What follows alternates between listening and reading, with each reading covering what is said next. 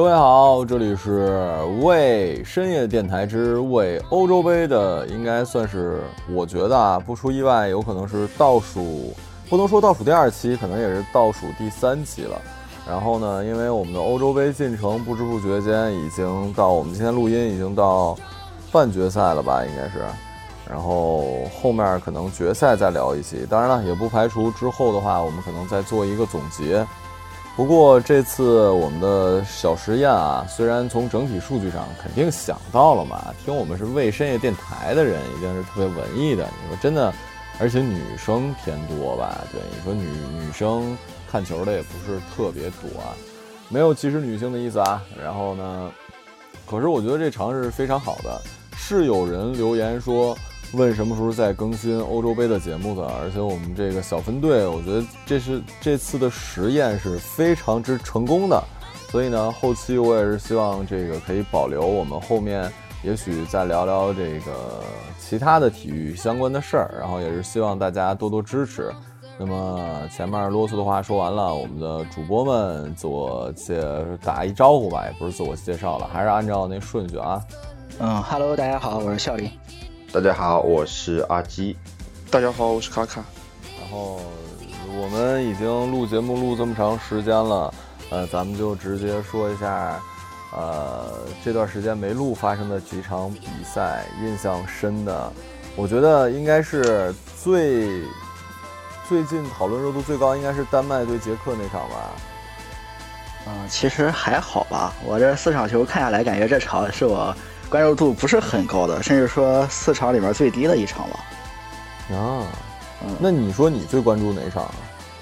其实另外三场都比较有看点，意大利和比利时嘛，两支强队碰撞，而且场面很激烈，就意大利晋级了。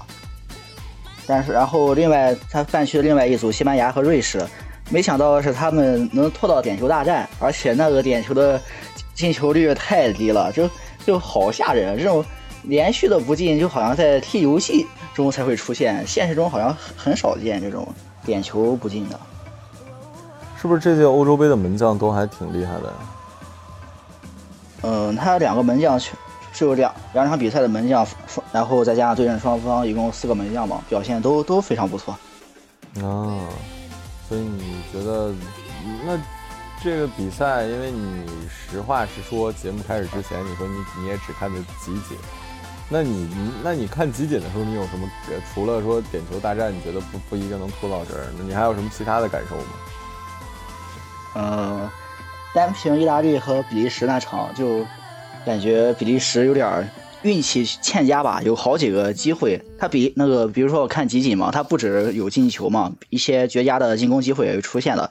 其实意大利领先之后，比利时有机会是反超的，很可惜没有把握住。嗯。好吧，然后你说，然后西班牙和瑞士进行这样踢嘛？西班牙的进攻真的感觉就是，哎，比预想中差太多了。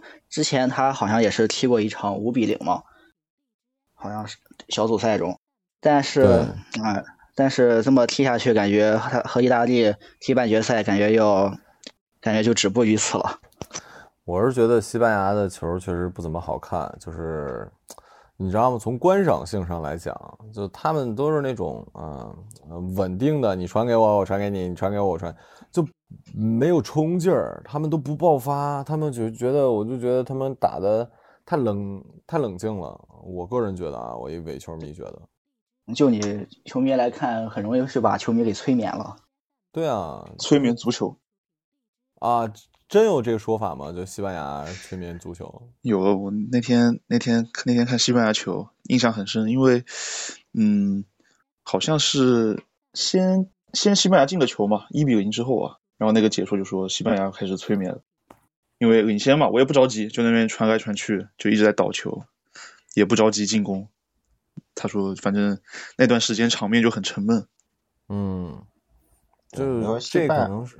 你说，因为西班牙踢的那个传控就是我从左左边传到中间，再从中间传到右边，然后再从右边传中间，中间传左边，就是传来传去，横向的横向的转移，然后有时候横向转移转的对方阵型压上来了，然后你再往回传几脚，然后再往前这样横向的一个转移，就是很慢，节奏非常的慢。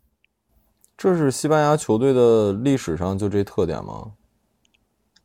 啊，对，因为现在西班牙是是从呃呃你你说说你说你说，嗯，因为他们从踢那个 Tiki Taka，也就是从呃一零年、一零年甚至更早那个时候，就基本上已经保持了这种打法。有当时他们中场有哈维、有伊涅斯塔、有布斯克茨，所以他们当时的那个套打法，就是你的中场控制能力是非常强的。所以，但是延续到现在之后，你哈维推，哈维、伊涅斯塔都不在了，你只剩下一个布斯克斯。然后，但是你的佩德里和你的科克并不能完美的去取代他们两个的位置，所以现在他们就是光有横向的传传递，但是没有最后那个打到禁区的那一下。嗯渗透，差点意思。对对，他其实怎么说呢？一般我们平时看球，就是包括一些不不怎么看球的人，就是会对那种就是球权转换比较快，然后经常的打到禁区形成射门的这种纵向就节奏变化特别快的比赛，会觉得它会好看一点嘛？对，因为就是就左边打到右边，咣一脚射门，右边又马上打回去，然后又一脚射门，这种比赛就是说会踢得比较激情一点。但像西班牙这种球，就是他的球会在中间，特别是以前那段时间，就是呃西班牙王朝的那呃六年时间吧，他们球就一直在中场控来控去，然后比如说有时候还会打倒到后场去，然后可能后场又往中场走，然后可能传个大概两三分钟，突然就会往禁区塞一脚这样。然后这种就是节奏特别慢，我是这么觉得的，所以有些人就不太喜欢这种踢法，当然也有人很喜欢这种踢法，这个就是嗯不同人有不同的喜好。嗯他们有时候可能组织一个进攻，他们横向倒来倒去，倒来倒去，能传个二三十脚球，不往前推进。我的天啊！嗯，包括西西班牙现在主教练嘛，恩里克之前是执教巴萨的，巴萨踢球风格，当时伊涅斯塔、哈维还在的时候，就是这样不断的嗯倒脚传球，但会同时把球迷催眠了，也把对手给催眠了，但是有会有突然的那一下向前的一个直塞，然后把球一下突破防线，然后对，然后我方球员就一下形成一个单刀，这一下会很刺激球迷的观感。但是呢，随着西班牙人员老化，他的球员能力上已经怎么说呢？不是非常很匹配他现在这个战术了。所以说他缺少了向前直塞的那一下，就会导致场面非常难看。他只能来回的横向转移，但始终打不出攻击那一下。就像你你的你手中的兵器没有了，就只能来回逃跑，打不出进攻来。那他的对手呢？大家觉得，就你们说了半天，说白了就觉得西班牙现在已经是吧？呃，兵刃已经磨得不锋利，甚至说这个以前是一把呃二郎神的那个方天画戟，现在变成了一红缨枪。你们觉得是这样的？那他们的对手呢？他们既然跟以前大不如前，他们为什么还赢了呀？嗯，瑞士其实这场踢得很顽强。我们上一期节目录的时候，其实好像瑞士跟法国那场是还没踢的吧？我记得。嗯，对，嗯，瑞士他两场比赛都是通过顽强扳平进入点球，然后上一场是通过这个左莫的扑点扑了姆巴佩的点球，就是淘汰了那个上上一届的世界杯冠军法国嘛。然后这一场又是在零比一落后的情况下，通过抓住西班牙两个后卫配合的失误扳平比分，然后顽强的拖到了点球大战。只不过是这一次他们的呃点球主罚球员，嗯，两个后卫跟一个是是是谁我忘记了，反正连着丢了三个点球。但他们的门将这个索莫的扑点能力还是非常不错，就是扑了两个点球吧，还是扑了一个。嗯，瑞士怎么说呢？就是呃上，因为在一开始的节目里我说，瑞士最近几年表现都是不温不火嘛，就是一直是小组出线之后，第一轮淘汰赛就马上回家。但这一次他们已经杀到了八强，那么国内球迷也是非常满意他的表现的。嗯，但是相对相对来讲，在这个下半区，就是比利时、意大利、瑞士跟西班牙这四个队里面，他们实力还是相对会比较弱一点的。嗯，所以可能西班牙还是说，嗯、呃，这个对手相对来讲还不足以让他们去暴露自己就是致命的那个弱点吧，就可能还是说涉就是怎么说呢，涉嫌过关吧。我是觉得西班牙可能今天晚上会凶多吉少，因为意大利的这个进攻还是非常的怎么说，就是非常非常恐怖的。嗯，而且瑞士踢西班牙那场的时候，有半个多小时，有也就是有三十多分钟，瑞士是在罚下一个人的状态，也就十打十一的情况下，西班牙的进哦，对对对对对对对，西班牙的进攻其实也还是没打出什么特别有威胁的地方来。然后那个他们那个被罚下那个是因为什么来？是因为那个飞踹吗？对，是那个红牌动作，是一个直红下去。当然，那个动作也有争议啊。有些人说是判罚较为严格，认为一个黄牌动，认为一个黄牌警告是比较合理的。因为球足球场上的危险动作是，嗯、比如说你是直接让鞋底去铲别人的脚踝，然后双脚就俗称叫双飞嘛，就我两只脚都离地，然后去铲球，这种是危险动作，直红是没有什么争议的。但是他瑞士这个，呃，弗洛伊勒他的铲球动作是有一点像扫球的动作，就我并没有把鞋底让给你。当然，主嗯裁判是离事发地点比较近，他走近之后是非常坚决的，直接一张红牌出示，然后 VAR 也没有异议。但是就算罚下一个人之后，西班牙还是，就我个人看加时赛的感觉是，就感觉这个比赛奔着点球去的，就完全没有体现出西班牙想在常规时间内拿下的决心。我再问了一个特别白痴的问题啊，就是我知道红牌是罚下，也就是说，如果在比赛场上有人被红牌了，你是不能换选手。那么，比如说我身身上有一张黄牌，我又被踢了一张黄牌，那么也不能再换人是吗？那就变成十一个人踢，也是这逻辑是吗？对，两黄等于一红。哦，所以说它是需要控制的。那么也就是说，我上一场如果说我的主力被贴了一张黄牌了，那么我这一场就要呃很小心，因为他如果被罚下，我是没有办法再补一个人的，是吧？呃，是是这样的，是你上一场的那张黄牌，你在下一场比赛里面，这张黄牌是不会累积进去的。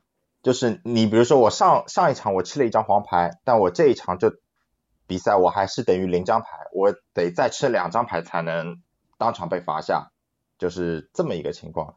然后还有一种情况是，比如说我们小组赛到八分之一之前嘛，有小组赛十六强，就是你如果三场比赛累呃就是三场小组赛加两场淘汰赛，累计吃到三张黄牌的话，会自动停赛一场。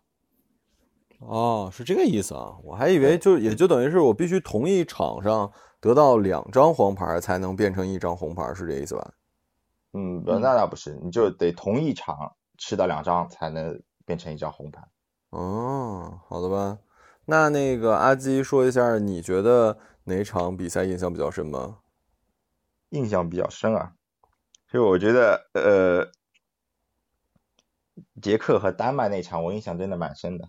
对啊，就很多人说那个球，尤其一上来的那个，觉得主裁的判罚，很多人在那个，哎，是不是那一场来着？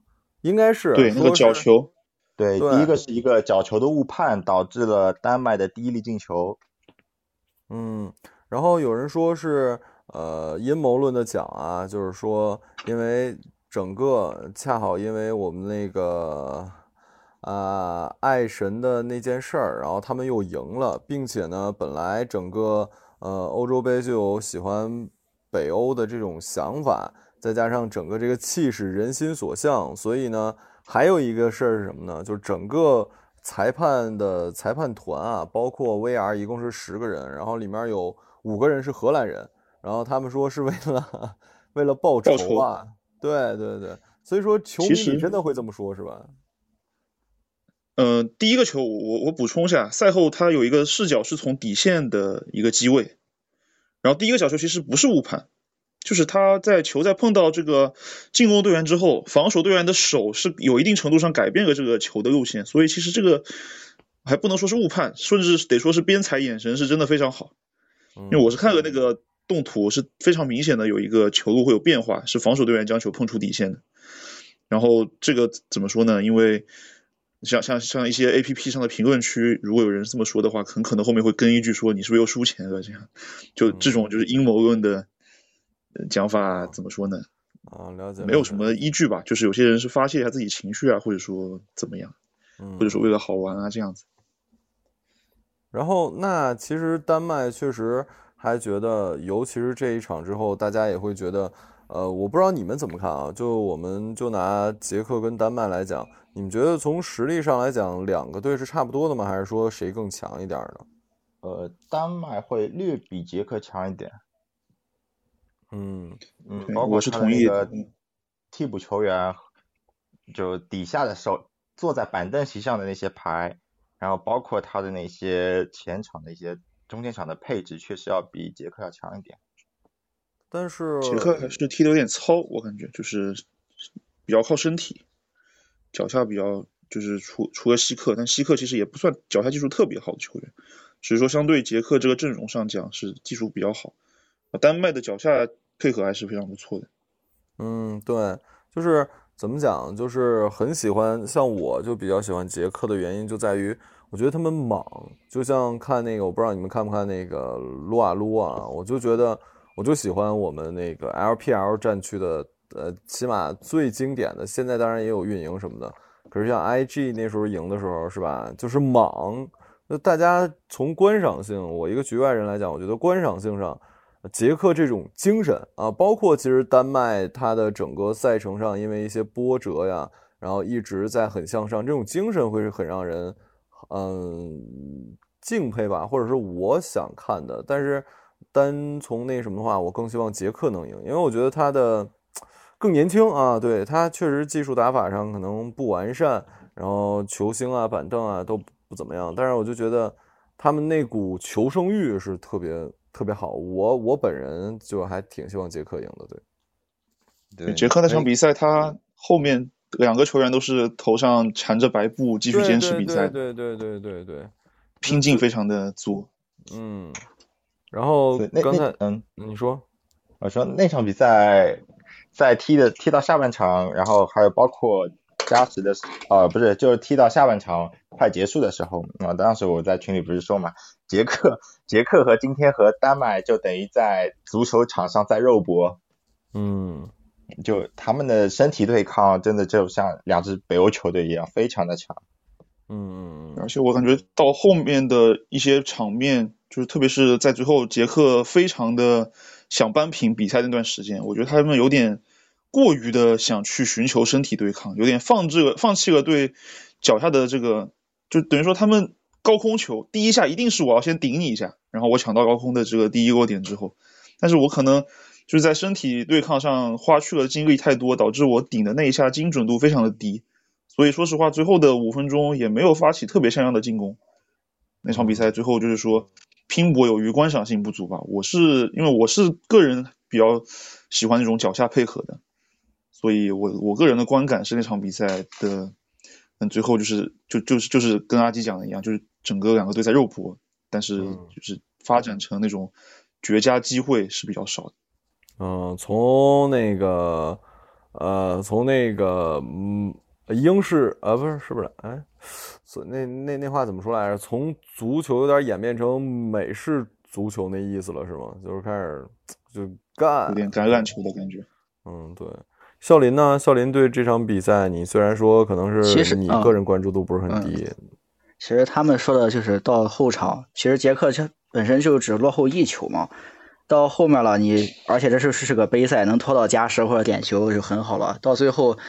大体上的方向就是就该就是放手一搏往上拼了，那输几个都无所谓的，能扳一个至少就能挺能往后挺一下嘛。嗯，所以说身体对抗一定是加强的，就像我们比之前玩游戏也是，嗯，马上落后了，其实就差一个球扳平，就会让所有球员压上进攻，然后几乎是嗯凶狠的拼抢，能制造定位球的机会就制造定位球，因为到比赛最后阶段了，像打一些什么精。彩的配合其实难度是非常高的，到比赛后期，大部分的进球还是来自于定位球、角球这种机会。其实你要像纯阵地战的话，只是一个攻的一个大方向了。嗯，我还以为你刚才说玩玩游戏，玩游戏我要快输了，我一般不会说改变阵型什么，我直接就给家摁主机什么之类的，你知道吗？我就玩点场外的，你知道吗？标点垃圾话什么之类的，让丫心态崩了。说不定还有赢的机会，可惜咱们这正正经足球比赛不太行。那卡卡呢？卡卡说一下，嗯，你就是他们俩没说的，呃，除了他们俩说的，应该还有两场比赛吧？呃英格兰踢乌克兰那场比赛不是很想说，因为就是啊，没什么好包括赛比赛的场面跟赛前的这个实力估计都是没有什么悬念，然后也没有什么冷门，然后英格兰也非常顺利的就晋级嘛。然后其实八分之一决赛有几场是比较看点比较多的，就是嗯，特别是有一天晚上就两场三比三那天，哦，对，西班牙克罗地亚，然后瑞士跟法国都是完就是嗯复制粘贴嘛，所有的比分进程完全一致。我这十二点钟看完西班牙踢克罗地亚，就是三比一领先之后被克罗地亚连着扳两个球，然后最后其实跟我那天预测也是比较像，因为克罗地亚加时赛还是感觉体力有点不支，然后被西班牙打打掉了。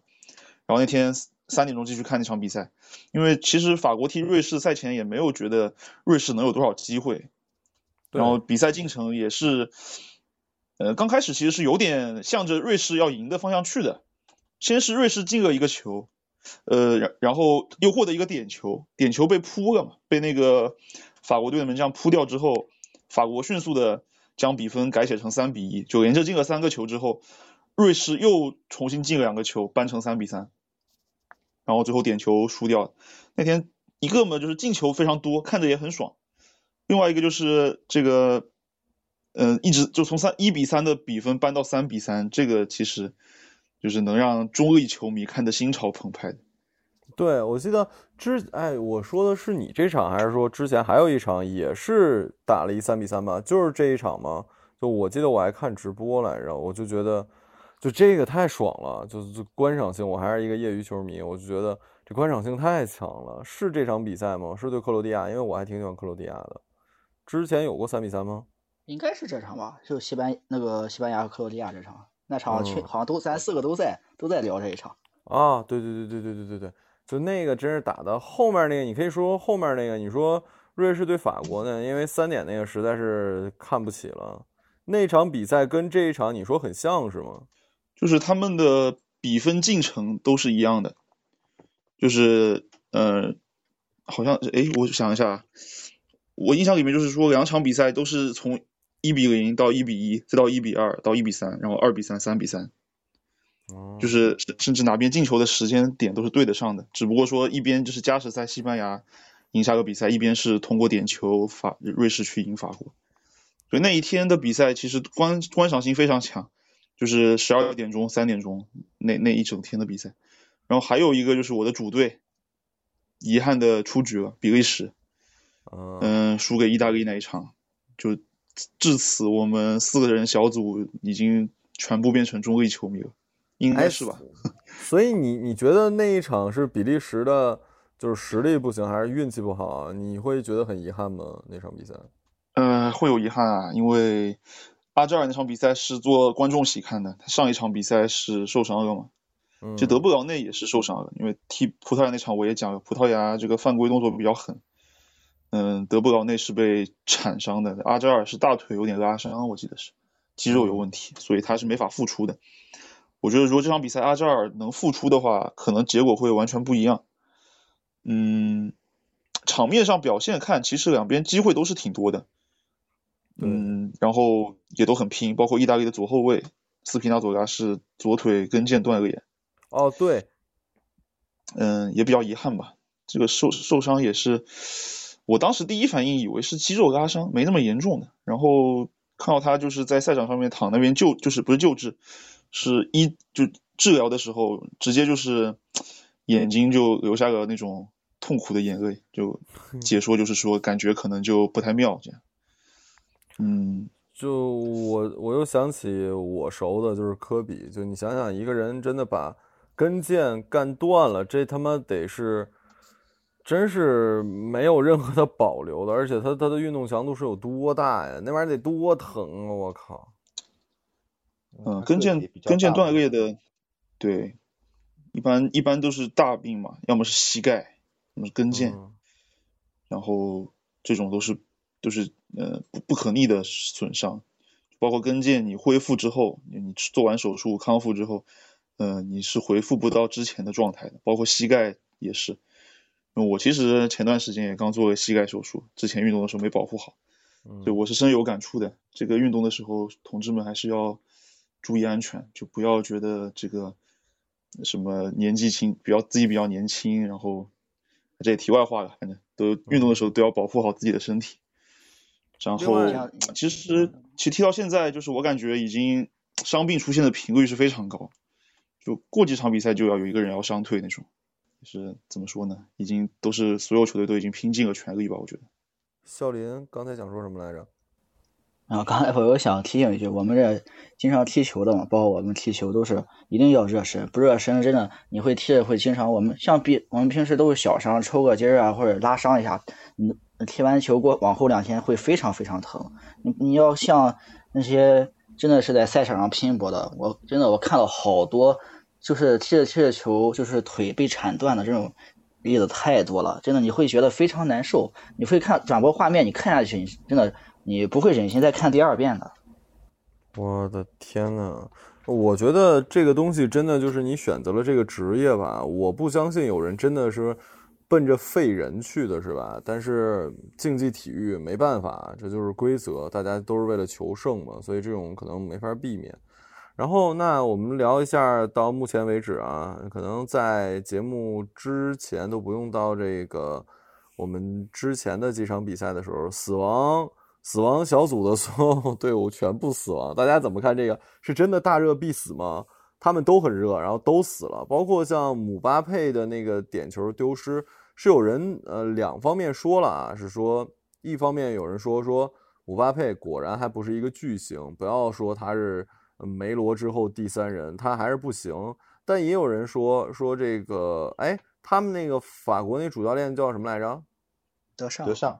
对，说德尚其实是真的很看重姆巴佩，为什么呢？就是说姆巴佩这把他，他作为一个年轻球员，把他安排在最后一个，其实点球的这个位置顺序排布是很有讲究的，对吧？最后那个人一定是压力最大的。然后有人就说。德尚真的很看重姆巴佩，就是你这个，如果说你罚进了，当然好了，你这就等于是功臣嘛。如果你罚不进的话，其实作为一个想要成为巨星的人，你也是一定要经历一些挫折的。德尚可能把更多的眼光是放在了这个之后的世界杯上，希望姆巴佩可以通过这一次之后真的能成长或者怎么样。你们怎么觉得呀？就我们可以先说一下法国队，然后我们再说一下另外的。那那个死亡小组的那几那死已经已经死透的那几位，对。嗯，姆巴佩这个点球怎么说呢？你按点球的顺序来讲，第一个罚的和最后一个罚的肯定是压力最大的。你你像西班牙那个点球，布斯克茨这属于老队员了，第一个罚还是罚丢了。你像姆巴佩这么年轻，其实罚丢就罚丢了。你想，你想成为梅罗这样的巨星，这样的经历肯是肯定是不可避免的。你要有多有这种经历。如果说你一直一帆风顺，你不经历挫折，你突然打击一下，你就不行了，那肯定没法成长。我觉得挺挺正常吧。我记得好像是哪年的世界杯吧，梅西也也是把点球给，就是好像没有罚进去呃，那是那是有一年的美洲杯决赛。哦，呃，阿根廷和智利是好像是个百年美洲杯吧，还是什么？连着是两年，阿根廷和智利在决赛遇见了，然后智利连着赢了阿根廷两轮。哎，对了，我忽然说到这个，咱说点题外话，你们关注美洲杯了吗？我这两天没事闲着，因为美洲杯的时间还是挺好的，大早上呢。然后好像巴西跟那个阿根廷都晋级了吧，是吧？都进到四分之一了。对，巴西是进到决赛了。对，明天早上是巴西呃阿根廷跟哥伦比亚的半决赛，赢了的话是跟巴西会师决赛。哦，巴西已经进决赛了是吧？进决赛了。对，其实美洲杯的话，它这个美洲杯就是赛制有点奇怪，它好像总共就十个队，分成两个组，然后每个组小组前四晋级，就等于说你每个每个组五个队就只有一个队要回家，然后再踢八强，就感觉不知不觉的就直接到半决赛。嗯，然后，然后那是不是其实这个比赛，像巴西对阿根廷，应该是如果从纸面实力上，像美洲应该就是最强的，就这两个队了吧？啊，世界大战。对，嗯，很多人我觉得可能不关注美洲杯，但是美洲杯的决赛，就如果啊，咱们现在不出什么冷门的话，应该是阿根廷跟这个巴西会师了。就这个，因为是不是梅西还没有得过美带领球队得过美洲杯的冠军啊？嗯，梅西好像国家队层面就没有拿过什么冠军吧？我记得好，最好成绩是只有是有个奥运会吧？啊，对，奥运会，奥运会就是零八年奥运会好像是拿个冠军，然后最好成绩就是美洲杯亚军好像有两届，然后世界杯亚军一四年的世界杯，对，嗯，对这个真的决赛如果是阿巴西跟阿根廷的话，媒体肯定会造势的，巴因为梅西重新要碰到内马尔，嗯，他们俩他们俩现在还是那个队友吗？还是内马尔已经走了？内内内内马尔去巴黎了挺多年了，他啊，和姆巴佩挺多年做队友了了。，对，和姆巴哦佩做队友去了。嗯，好吧。然后那那我们接着来来来说啊，说那个死亡死亡小组全部死亡的事儿。那个阿基怎么怎么看这个？包括你可以说那个姆巴佩啊，或者你不想说姆巴佩也行。嗯我先说一说法国队吧。法国队在这组拿小组那 F 组拿小组第一啊，我我觉得这是是本来就是他的那个阵容的能力啊，确实应该能够拿小组第一的位置，所以是法国队的小组赛踢的还算是让人满意。但是呢，但是你像到了那个淘汰赛，尤其是打打那个三比三的那场，跟瑞士打那场，暴露出来了最大的问题，其实还是团队内讧的问题。哎，好像这个是他们的这个传统，是不是？对，老传统了。对，嗯一零年世界杯的时候，他们赛前罢赛罢训，嗯，那个时候就比较比较著名的内讧事件。哎，说说说说说，那个是怎么个内讧？谁跟谁呀？呃，是主教练跟队员吧，艾弗拉跟一个 谁，主教练是多梅内克吗？我记得还是还是谁，就有点久远了。反正也是赛前，就是大赛前的时候，主教练跟两个队员，而且是那种队里面威望比较高的老将产生了矛盾，就也是内讧嘛，然后就导致他好像小组赛都没出现，直接就回家了。嗯，然后然后那个阿基继续说，你觉得这一次也是感觉队内不和谐？反正通过对外的一直报道，就是姆巴佩就是这个总是想要登基的感觉，是吧？就觉得我还还。不光是姆巴佩，就就像我们上次之前说的那样，呃，法国这个国家队呢有点特殊，就是它的外来移民很多。对对对对，对，它的外来移民很多，就包括你像有那个非洲博格巴血统的是不是，是？对对对，博格巴就是有非洲血统的。他就是个非洲人吧？他长得那么黑。对对，就是嗯他的移民很多，所以导致你的国家队其实你真正的法国本土球员就那么几个。嗯，就是第一点，你的就是对国家的那种荣誉感可能可能就没有那么强烈。对，然后第二个呢，就是确实球队你看都是大牌，然后更衣室如果没人镇得住场的话，就很容易闹矛盾。这种事情也是。嗯，呃，就像之前，呃，姆巴佩和格列兹曼的问题，姆巴佩和吉鲁的问题，吉鲁和本泽马的问题，一个说卡丁车，一个说跑车，就是他们在赛前就是会有很多很多那种不是很友好的和谐的那种声音存在。之前有一个人做了一张图示，内讧图示，不知道你们有没有看到？我看到了，就坎特一个人三个问号。对，坎特三个问号，就是基本上那一圈球员都是跟其他人有矛盾，包括家属。就那场出局的那场比赛，他们那个中场拉比奥特的妈妈和姆巴佩的家人，还有博格巴的家人博格巴，的家人就是在看台上面产生了就是口角，然后就是从球员到家庭，就到到家到家属，都是有点不和。对哇塞，像法国这种球队，你只要就赢球了，什么都好说，对吧？大家开开心心、和和气气。就一旦球队出现了问题，那你这个连锁反应，你的球员会马上爆炸的，你的更衣室。哦，那就像那那你说，呃，踢瑞士那场，那个应该是帕瓦尔吧，抱怨博格巴的不防守。那应应该好像是瓦拉内传的还是拉比奥传的，传到博格巴嘴里，呃，博格巴耳朵里。博格巴当时就跟帕瓦尔说：“你有本事当着我的面把这句话再说一遍。”哇，就这种这种情况，就是在你赢球的时候，大家都会很开心哦，我无所谓，嗯，这种小吵小闹就让他一笑而过。但是当你的球队出现问题，当你从三比一被被扳成三比三的时候，那你心态都会发生问题。哦，这个其实也不止足球，我感觉，嗯，就是所有的竞技体育、团队类的项目，包括篮球也是，就是都是像这种赢球之后都会呃掩盖一部分问题，但你只要一输球的话，一些小问题都会变大。对，我的 KO 组合是不是？为什么最后一定要有一个人走？因为一山不容二虎，到底听谁的？输输给热火，是是输给谁之后？输给活塞之后，对，就就就问题暴露出来。嗯，我是，哎，咱咱不聊这个了。那那个再说说那个什么吧，其他那几个 over 的呢？然后德国，德国的话呢，真的是，呃，抽签不太好，抽到了 F 组第二啊，抽到了 F 组，然后又踢不过法国，拿了个第二，那你只能碰英格兰，那真的是没有办法。这届英格兰是很强是吗？嗯，对，英格兰这届确实很强，他的他的英格兰虽然可能场上十一个人的总身价没有法国人法国那么高。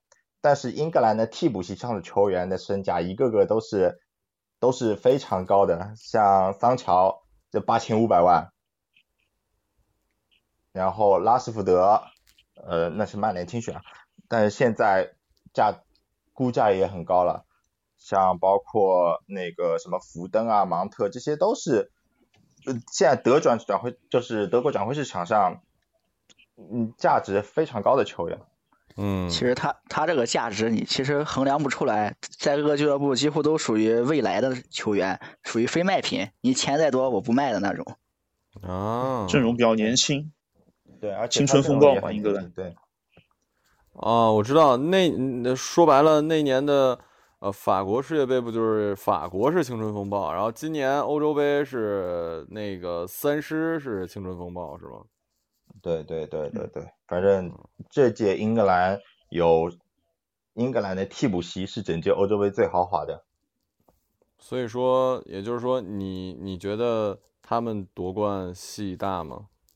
呃，就目前来看，我觉得英格兰应该是最大热门了，而且决赛、决赛和半决赛都是在温布利踢他们的主场。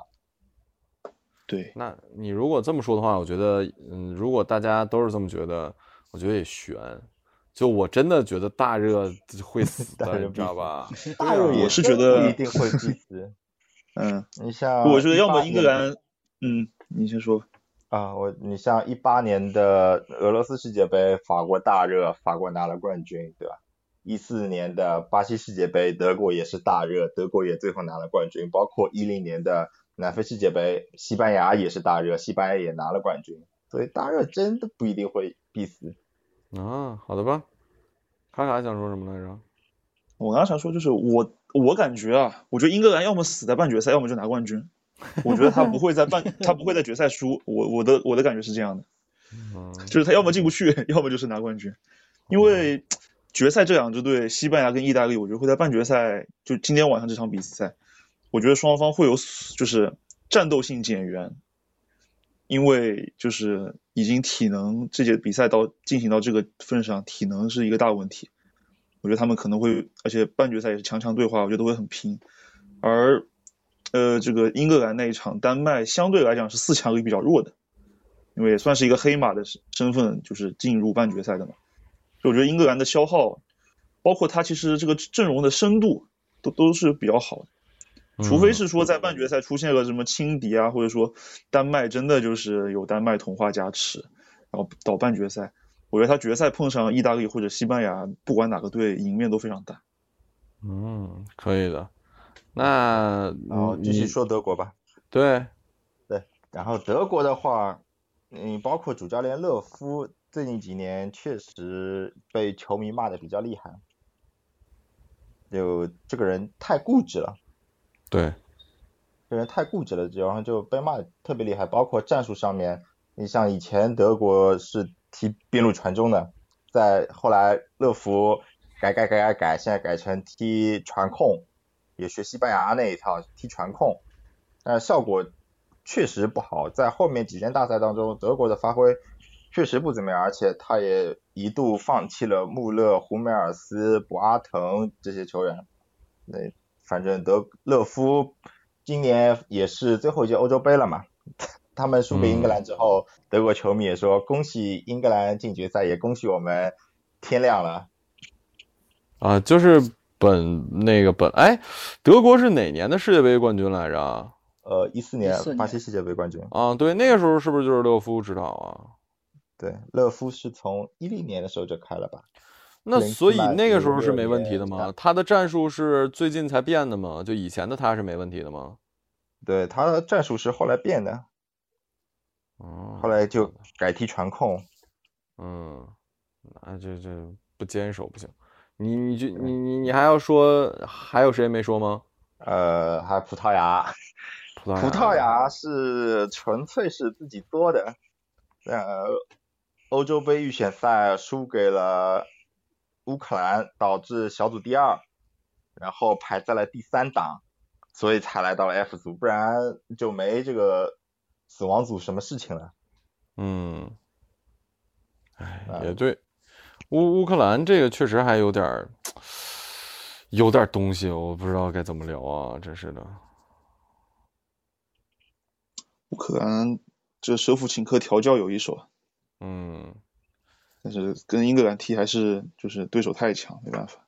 好吧，然后我是觉得那个德国跟德国跟英格兰那场，其实德国是有机会的。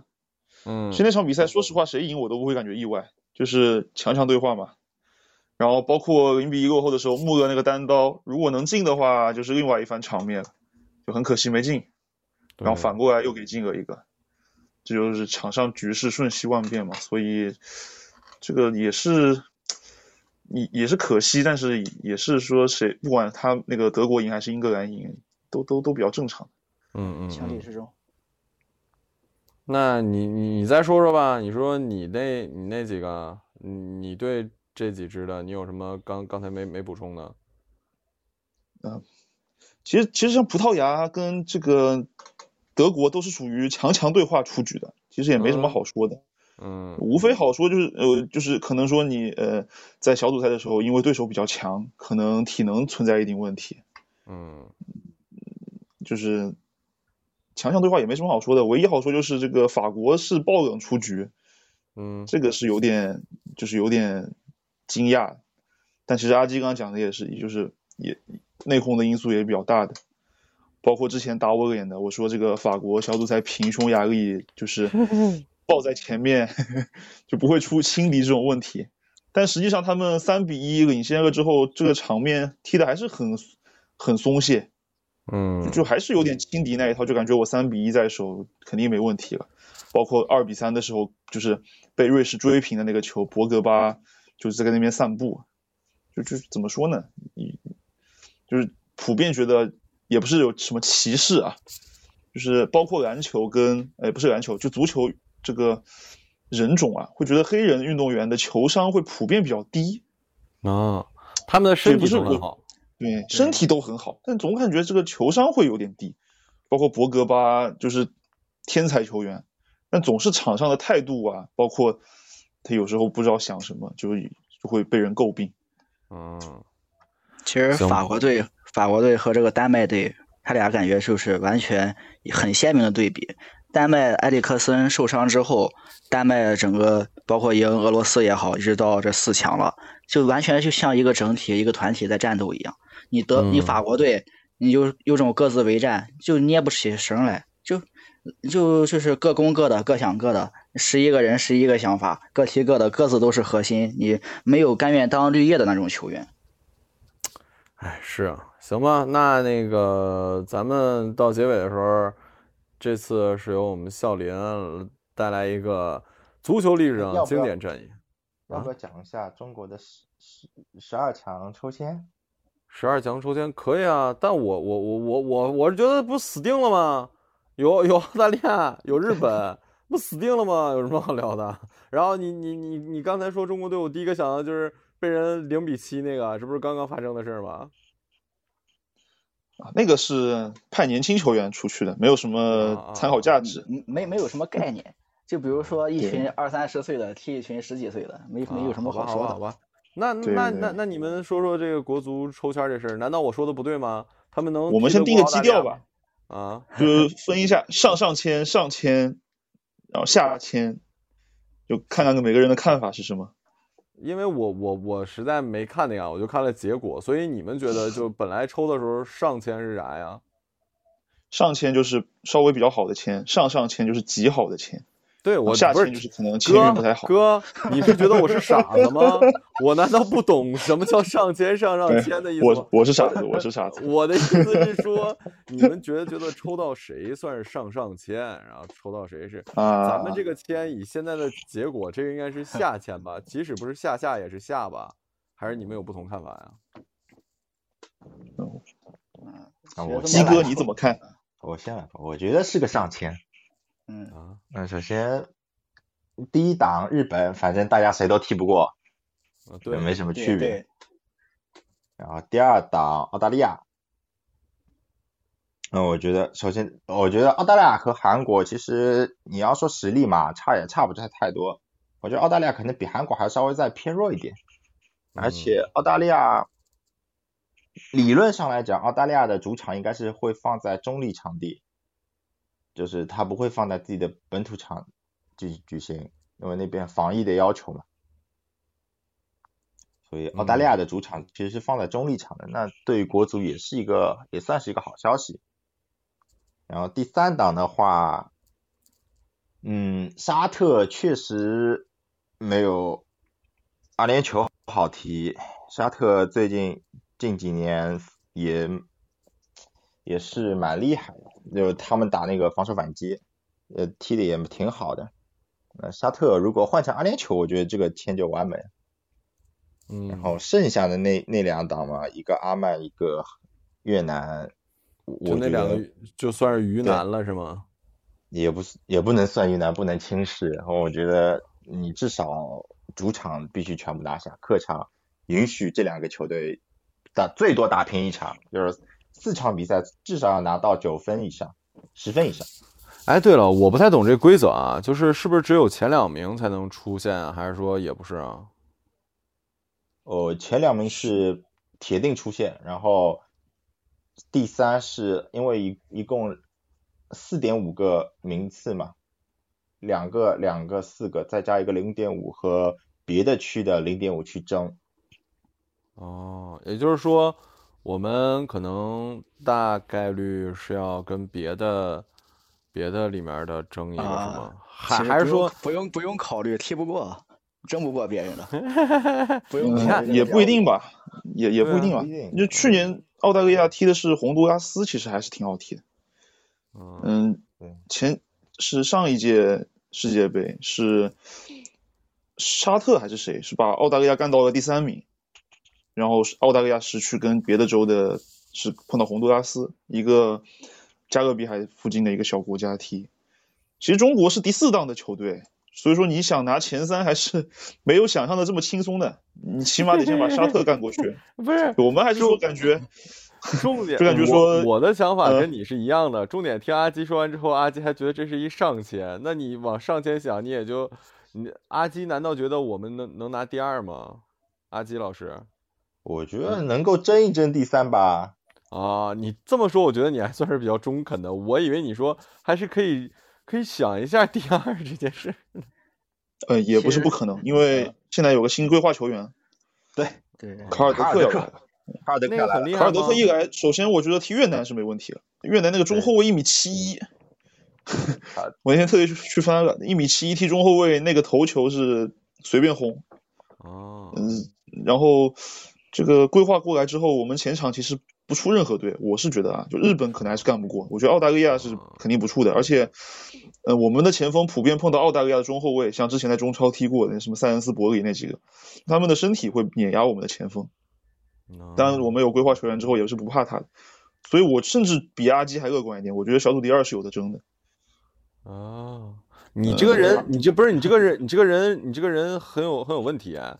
刚刚说完我们是三流球球队，说踢不过，你现在又跟我说能争第二，你逗我呢？哎我的意思是，这个有些人过于乐观，哎左右就是他们一，他们这个签一出之后，就说，只就感觉是要争第三，就是就是说，哎呀，这也踢不过谁，就是其他州也踢不过。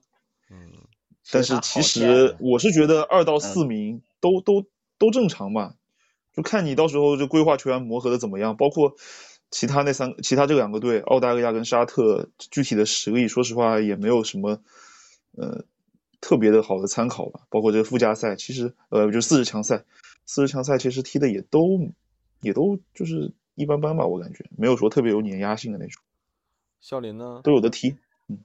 你上签，其实小组第一日本队大家没有争议的，你啊就对期望日本队把所有队都赢了，让中国的竞争对手少点分儿。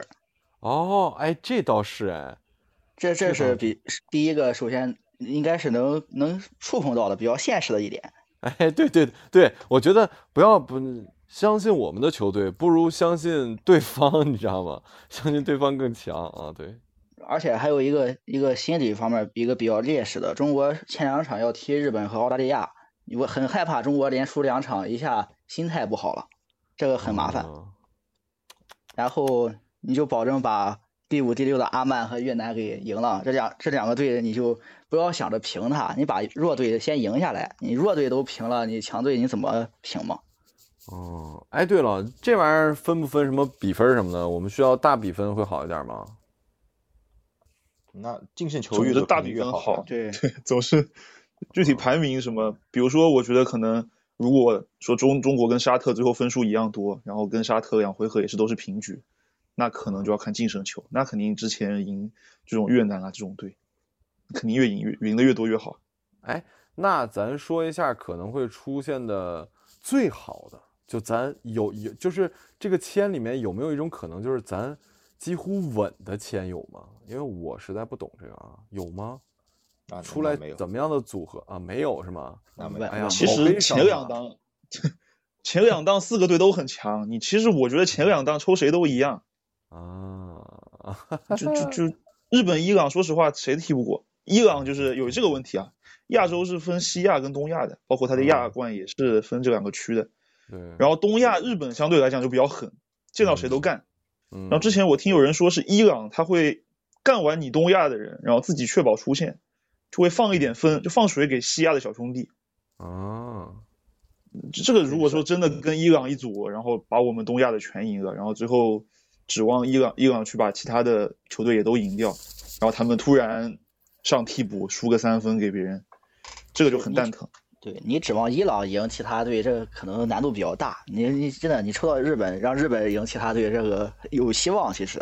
而且日本踢澳大利亚、沙特这种队，日本小技术很很不错，有希望。嗯行，那那最最惨的签是什么呀？我觉得韩国那届蛮惨的，怎怎么说？单挑五个西亚的队，哇，是谁呀？嗯阿联酋、，伊朗、伊拉克韩国、阿联酋、伊拉克、叙利亚、黎巴嫩，就除了韩国一个东亚球队，其他四其他五个全是西亚球队。哎，所以西亚都很强是吗？呃，西亚球风不太好。嗯，对，啊，包括就是可能会觉得有内幕，就亚足联的官员比较多都是西亚的。那我觉得跟韩国这不是这不是很好吗？就看 就看呗，你知道吗？就谁谁比谁，是不是？你就你就你就是咱的是的咱就场上见吧，是不是？不过我觉得拼拼身体的话，韩国身身体应该拼不过人家西亚什么的吧？啊，这个地方还有一个说，就是他们说如果韩国这个签不好，给中国会带来一个影响，就你们可以猜一下能不能猜得到？什么意思？我不太懂。就是因为我不是四点五个名额嘛，如果中国嗯队拿第三，是要跟另外一个小组第三名先争取一个附加赛名额，对，就赢的那个才去跟另外一个大洲的零点五去哦竞争。他们说哦韩国如果在西亚这五个队的围剿变成了小组第三，然后同时中国也拿到了小组第三，这样中国就又要去跟韩国踢了。说这样对中国队来讲可能是不不太好的一件事情。哇哦，咱们打赢过韩国吗？赢过，赢过，有赢有。我操，好悲伤，你知道吗？你知道吗？就是这这这句话，我我我问完很悲伤，你们回答 完更悲伤了，你知道吗？赢过，赢过，我操！其实上个周期是不输韩国的，你你从两回合看，甚至我们三比三平，主场一比一赢，客场二比三。那那那还是可以的，行吧？就是那哎，我我我其实有还有一个问题啊，伪球迷的问题，就这确实是我们比较接近世界杯正赛的一次吗？嗯，差不多吧。是的，而且我们的规划球员在下一届，对下一届的话年纪都比较大，所以这一届还是他们就是状态比较好的时候。啊，不是，因为我实在是不关注啊。也就是说，我们在之前的世界杯预选赛，除了除了那一次之外，我们连十二强都没有打进过，是吗？上上届是没有打打进的，上上届是没进，再上一届我就记不太清了。哎呀，十二强赛都没打过是什么概念？就是咱们亚洲排第十十三的概念是吗？可以简单的这么理解吧？啊，乐观也没差多少嘛，真实的排名也就第八。哎，对我我我我觉得笑林说这句话真的是悲伤中的悲悲伤。乐观的想是吧？也就是说我们可能还达不到第十三。哇，当然这么这么算排名意义也不大，因为足场上的事情嘛，谁也说不准。嗯，好的吧。行吧，行吧，行吧，那那那你你们觉得怎么样啊？你们觉得中国能进世界杯吗？能，这必须能。我也觉得能。我跟你说，说到这儿了，我虽然大家都在骂，我觉得其实爱国的心还是有的。这就像每一个人都应该喜欢自己省，如果你有球队的话，这是必然的。就是我们不管怎么调侃，这就像自己家孩子一样，我可以说他，但。实际上，对外我们肯定所有中国人都是希望中国真的能，真的能进 世界杯。我觉得那真是你知道吗？绝绝逼带动我们的整个这个夜宵经济啊！这这这次踢世界杯是在哪儿？卡塔尔，卡塔尔。那我们看看球的时间怎么样？你们知道吗？呃，冬天十一月。嗯，不是我我的意思是白天还是晚上还是什么呀？啊，卡塔尔跟我们的时差也差不了太多。哦，那是不是反而不太好啊？那上班怎么看啊？嗯，卡塔尔偷着看，应该是，应该其实还好吧，我感觉。对，还好，卡塔尔的时间也还好。因为英国，我一般看英超，英国比赛都是什么晚上三点钟，然后中国这，然后然后中就中国时间是三点，然后。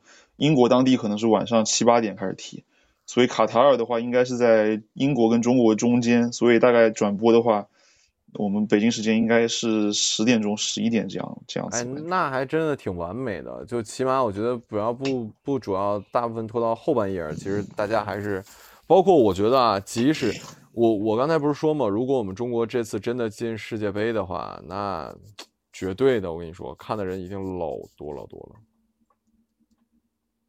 是时隔十八年啊，不是时隔二十年。哎呀，先哎，我我们反正美好的祝愿啊，我们希望国足真的是可以进的。行了，笑林说你那说你那经典战役吧。嗯，我我首先我讲的是二零一五年的一个欧洲超级杯的比赛。超级杯，你先解释一下呗。对，我先给你们解释一下这个超级杯啊，我们上他们之前我们都讲的是欧冠的比赛。嗯，就是欧洲冠军俱乐部的比赛。然后呢，它欧欧足联嘛，它还有一个比赛叫欧联杯。欧联杯呢，它是由欧冠中的欧冠，他们也是有分小组嘛，前两个小组前两名晋级踢淘汰赛了。你像小组第三名呢，就自动降级到下一档的杯赛中，就是欧联杯。你就可以理解为欧洲杯是 A 级的比赛，它往下降一档，欧联杯就是 B 级的比赛。嗯。然后超级杯是什么意思呢？就是说 A 档的比赛，那个欧冠它的冠军要和 B 档的比赛欧联杯它的冠军两个冠军进行一次碰撞，他俩之间踢的比赛叫欧那个欧洲超级杯。啊，也就是说我知道了，快班的第一名跟平行班的第一名再比一下子，是吗？对对对，其实我们很多国家都是这样。你比如说我们国家有联赛和杯赛嘛，你像联赛的冠军和杯赛的冠军单独拉出来再比一场。那基本上不应该是那个就是快班的肯定赢吗？还是真不一定？真不一定。我来讲讲，嗯，今天这次比赛吧，二零一五年的欧洲超级杯。然后对阵双方呢是巴塞罗那和塞维利亚。巴塞罗那呢是欧冠的冠军，塞维利亚呢是欧联杯的冠军。然后这也有个历史啊。是欧洲超级杯的历史上夺冠最多的是 AC 米兰，是五次。然后巴塞罗那呢，在打这场比赛之前是四次。如果这场比赛他赢了，就能追平 AC 米兰的那个记录了。嗯。然后赛前呢，这时候内马尔还在巴萨，还在巴萨呢。但是内马尔受伤了，因伤缺席。然后我们都知道，梅西、苏亚雷斯、内马尔三个人组成了 MSN 的一个恐怖的三叉戟的一个组合。对的。然后，但是内马尔受伤了，但作为他们之间的替补第四人，佩德罗应该是在本场首发出场那个出场的。但是呢，恰巧他和英超俱乐部曼联传出了转会的传闻，就是因为在 MSN 长期的统治力之下，他打的比赛越来越少了，所以说他想想离队了。然后恰巧有的转会了，主教练就想你肯定你要走了，就不能让你踢了，就没有让他上，而上了一个本来是中场球员的拉菲尼亚，打了内马尔的位置，就左边锋。然后，嗯，上然后上半场，然后三分钟的时候，然后巴萨的中后卫马斯切拉诺在禁区门前犯规了，然后裁判判了一个禁区左侧的一个任意球。嗯塞维利亚阵中的阿根廷国脚巴内加主罚，他的一然后一个角度、弧线、速度都非常非常刁的一个一个任意球打进了球门的左上角。巴萨的门将特尔施特根算是世界上呃谦虚一点前五吧，前五的门将了，一点反应都没有。然后这场比赛是塞维利亚和巴塞罗那嘛，在二零零六年他们交过手。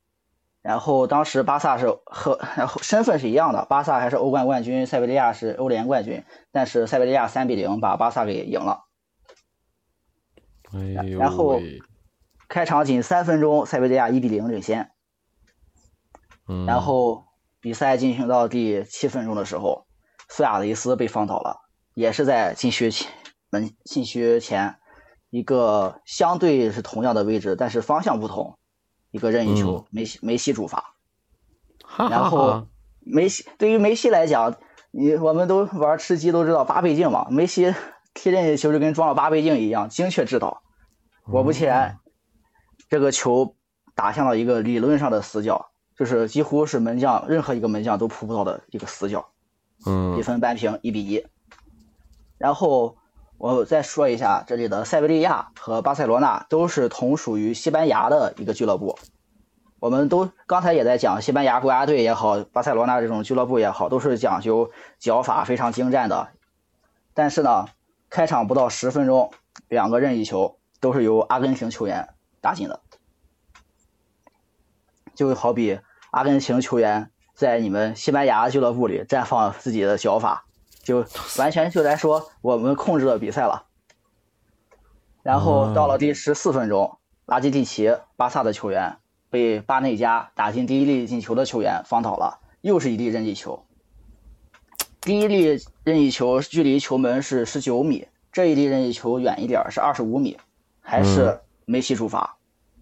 好巧不巧，梅西打了同样一个位置，这一次他。距离远一点吧，他不可能那么精确，但是他打在了球门立柱的内侧，弹进了球网，弹进了球门，嗯。然后二比一，然后很巧的是，十五分钟之内，双场上一共有三次任意球机会，全部都命中了。三次都是梅西吗？不是吧？就对阵双方嘛，一共产生了三次任意球机会，全部都命中了。嗯。然后比赛进行嘛，巴塞罗那就是属于那时候统治力时期嘛，MSN 的时代，对依旧攻势，然后梅西连续摆脱了四个人，哎呀这不是仅次于他最高，他是摆脱了几个人来着？梅西？连过五人进球。对对对对对对对，嗯，这次是摆脱了四个人，然后传出了一脚球，然后巴萨球员连续的四五脚之间的传递，最后一脚由左边后卫马蒂厄传给了苏亚雷斯。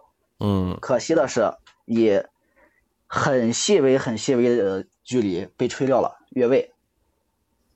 但是，呢，当时来看很难说，因为这个时候还是没有 VAR 这种东西介入比赛的，对，就很遗憾。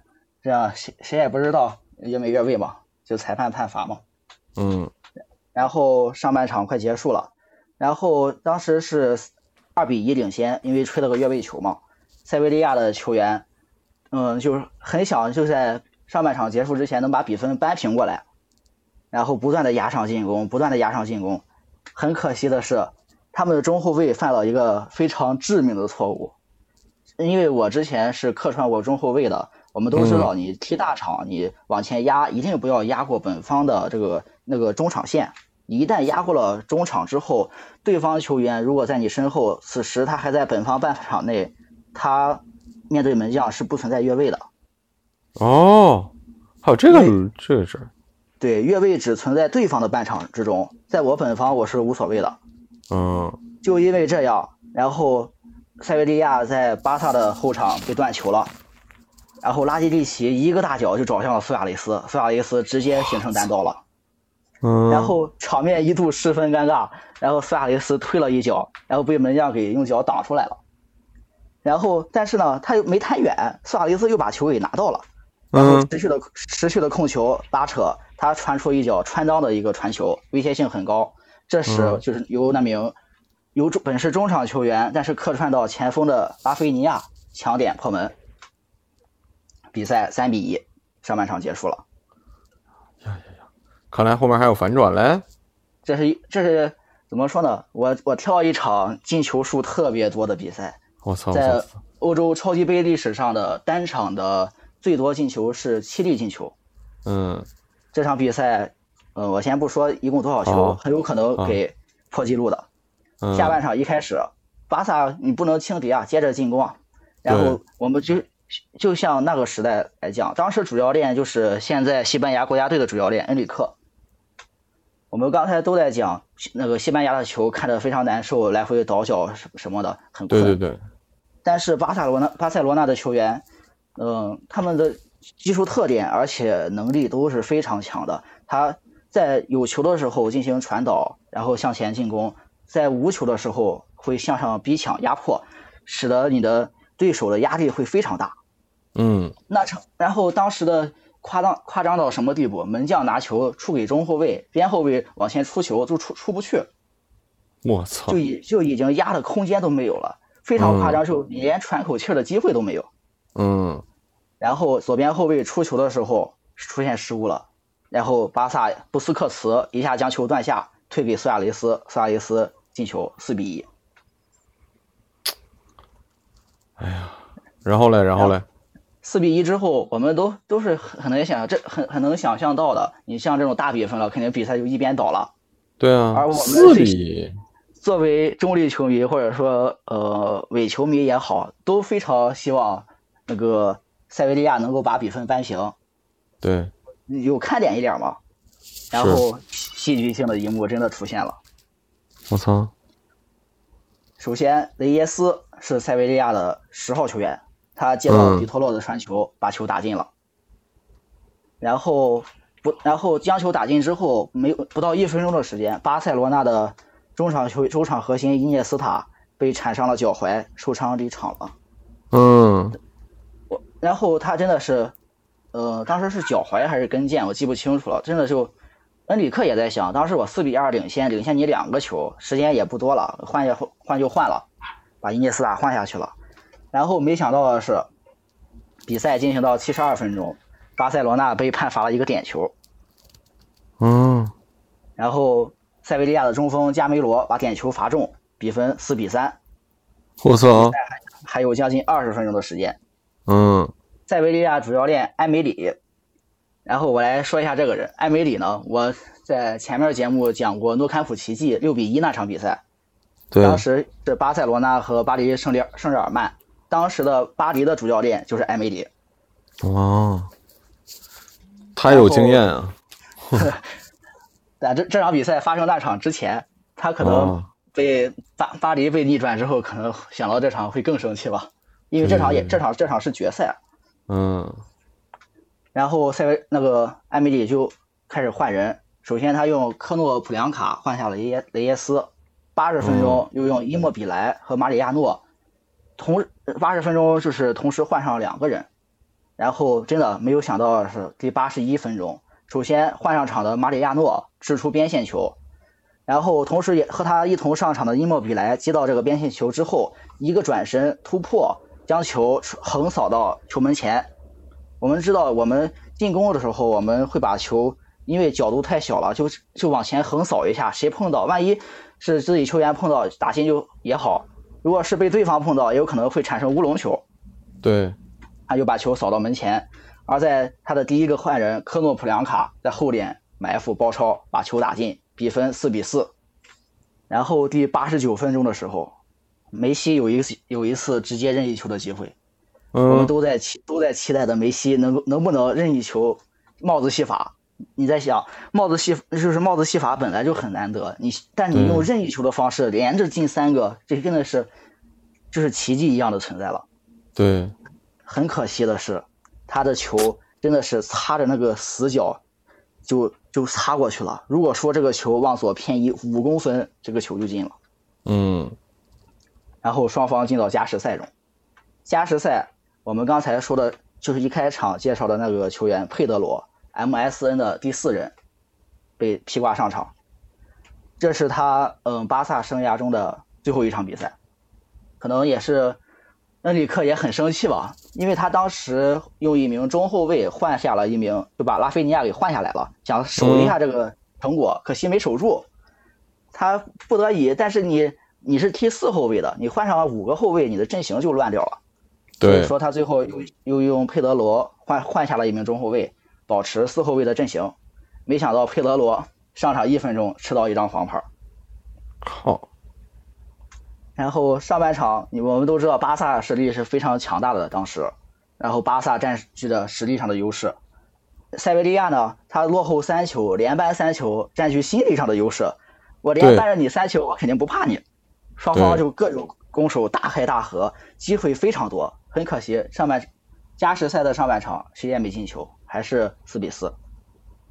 到了下半场之后，在第一百一十五分钟，关键来了。嗯巴塞罗那再次获得前场任意球机会，梅西主罚，熟悉的剧情，熟悉的我操我操我操，梅西把球罚进，罚到罚到禁区时，打在了对方防守球员的手臂上，双方球员全部举手，巴塞罗那的球员示意是点球，塞维利亚的球员呢示意这是碰到了身体，没有碰到手臂，但是呢，关键是这个球打在手上又弹到了梅西的脚下，啊，梅西一脚一个低射，因为双方是跳起的，都在举手往上看看裁判。对对，然后一脚低平球从人群的脚中穿过，然后奔向了球门的左下的死角。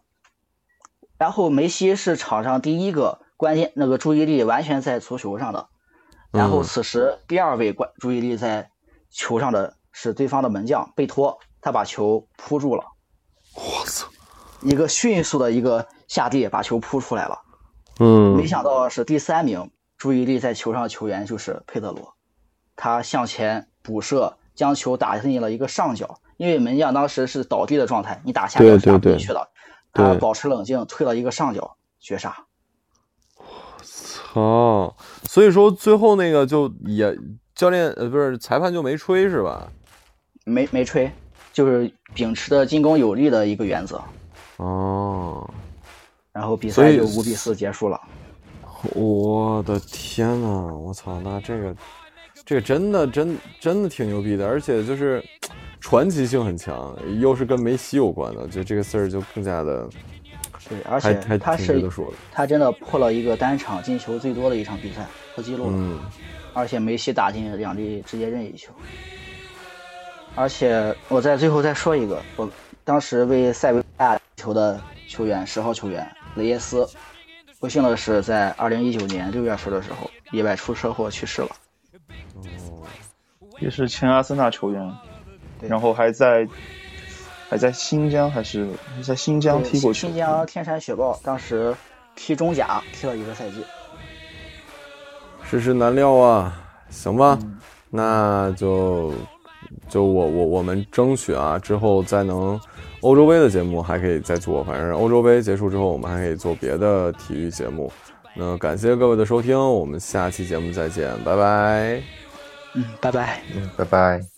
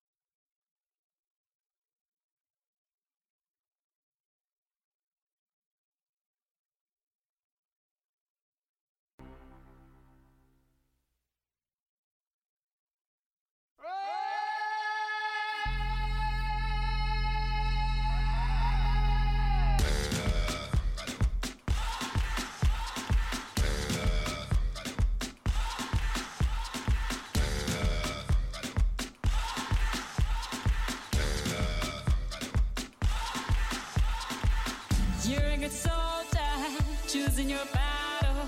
Pick yourself up and dust yourself off and back in the saddle. You're on the front line, everyone's watching. You know it's serious, we're getting closer, this isn't over. The pressure's on, you feel it, but you got it all, believe it. When you fold it up, oh, oh, and if you up, eh, eh, cause this is Africa. Tamina, mina,